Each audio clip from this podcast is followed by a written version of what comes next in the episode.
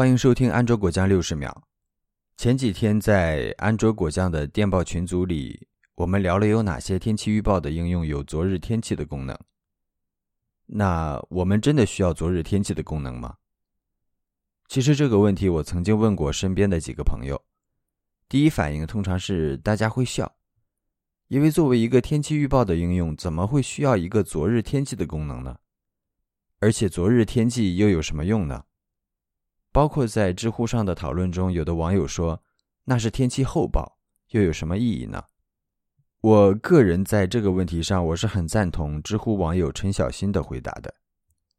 他说，个人也觉得经历过昨天，对当时的温度等已经有所体验了，用来参照今天、明天的气温最有可比性了。非常赞同开发保留一到两天历史天气查询对比功能。满足这样需求的应用，目前我知道的有国内的墨迹天气和国外的 AccuWeather。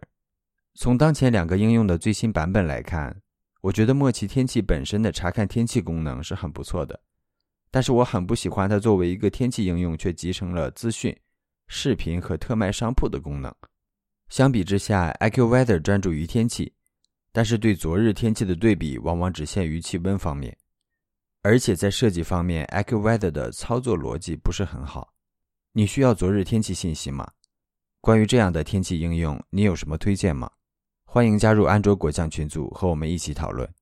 群组信息请访问 cn 点 apkjam 点 com。